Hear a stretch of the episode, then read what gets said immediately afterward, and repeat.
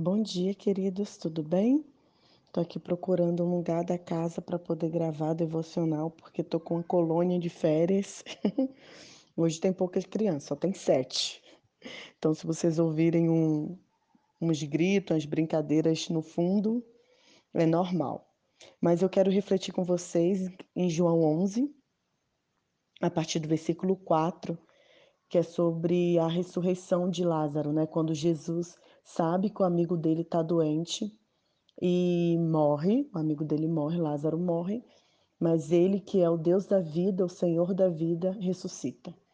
E a palavra de Deus diz assim: Quando Jesus recebeu a mensagem, comentou: Essa doença não é fatal.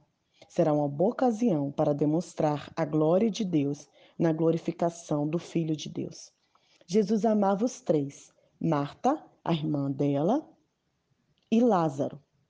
Mas, estranhamente, quando soube que Lázaro estava doente, Jesus permaneceu onde estava mais dois dias. Só então disse aos seus discípulos: Vamos voltar para a Judéia.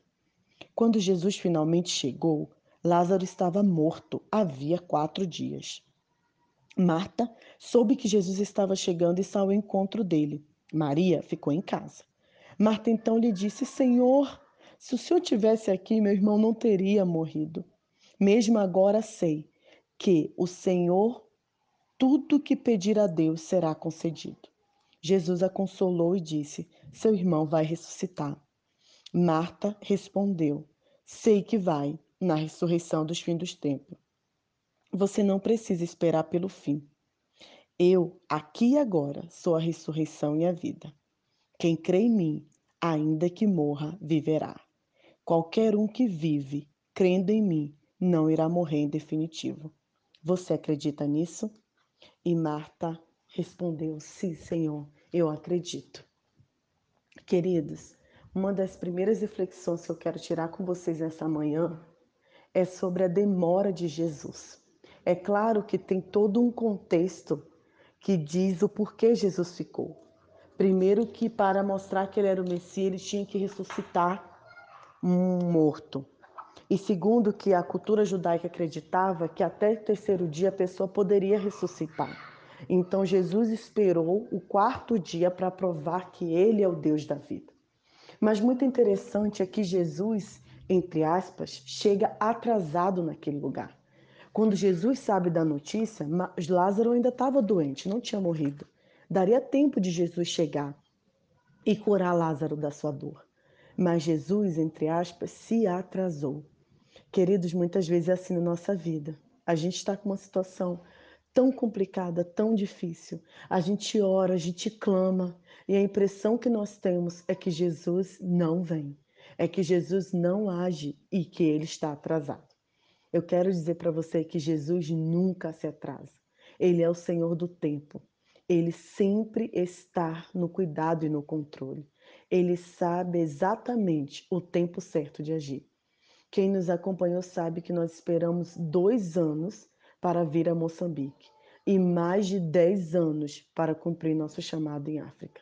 Mas eu tenho certeza que nós enviou, Jesus nos enviou para cá no tempo certo.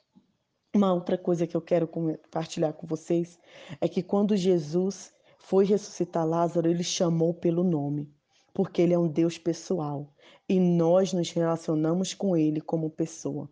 A experiência cristã implica a começarmos a experimentar Deus a partir de agora. Jesus diz que ele veio para que nós tenhamos vida.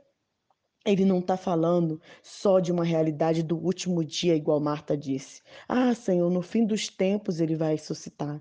Não, ele está a falar a partir de já, de agora. E nossa esperança é que a morte física não é o nosso fim como pessoa, mas nos coloca diante da promessa da ressurreição em Cristo. Você já foi em um velório de uma pessoa cristã? Existe paz no lugar a família está triste, está chorando, mas há paz, porque nós acreditamos na vida. E vida não é só algo que teremos no céu.